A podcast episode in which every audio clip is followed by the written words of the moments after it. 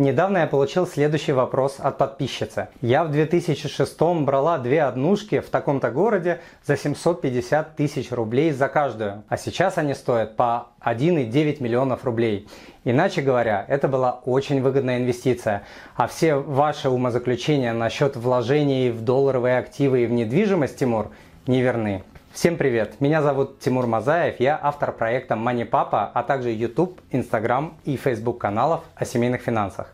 Я финансист с 20-летним стажем, а также практикующий инвестор, владеющий волей судеб, в том числе и недвижкой. Я искренне рад за вас, так как вы действительно заработали. Но давайте разберем, сколько вы заработали и рассмотрим рублевые и долларовые инвестиционные альтернативы. Курс доллара в 2006 году был 29 рублей за доллар, то есть на две однушки по 750 тысяч рублей вы потратили 57 тысяч долларов.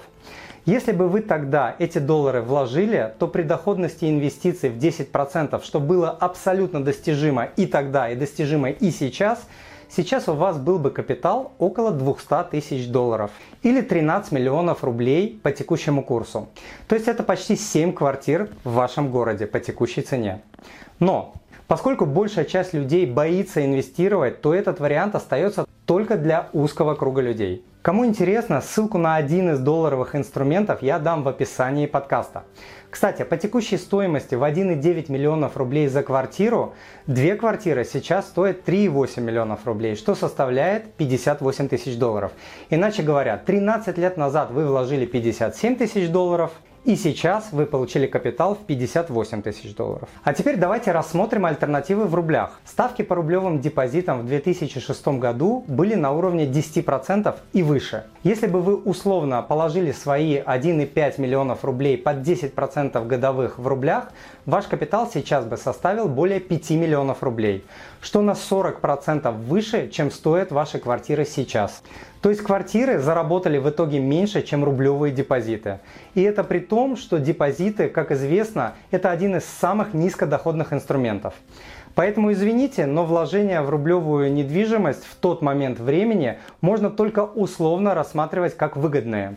Да, в рублях прирост был, но он существенно ниже, чем можно было заработать в рублевых инструментах и астрономически ниже того, что можно было заработать в долларах. И это не теория, не мои умозаключения, не фантазии. Это абсолютно реальный кейс, который лично я многократно реализовал за последние 15 с лишним лет.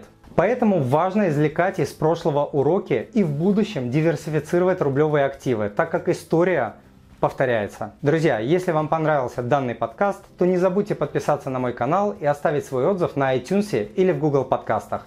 Или просто напишите мне электронное письмо с вашим отзывом. Я читаю все отзывы лично. Заранее спасибо. Полной версии подкаста смотрите про валютные инструменты, которые могут зарабатывать по 10, 20 и более процентов в долларах в год. И бесплатно скачайте мою инвестиционную стратегию в PDF. А я желаю вам благополучия в финансах, в семье и по жизни. С вами был Тимур Мазаев, он же Мани Папа. До встречи!